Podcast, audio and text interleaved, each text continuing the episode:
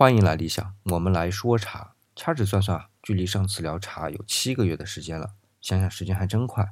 老实说，这喝茶还是需要有闲暇的时间，好好静下心来，慢慢的去品。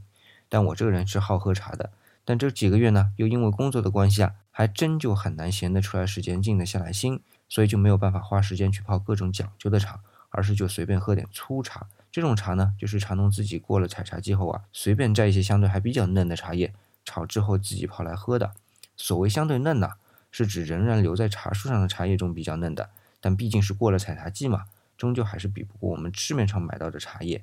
但茶农为了更有趣味啊，就将炒干的茶再放到火上去烤一下，就变成了烤茶。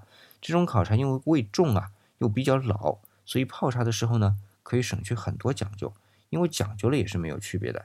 但别说不讲究啊，这种简单的取一撮茶叶，然后就放开水去泡。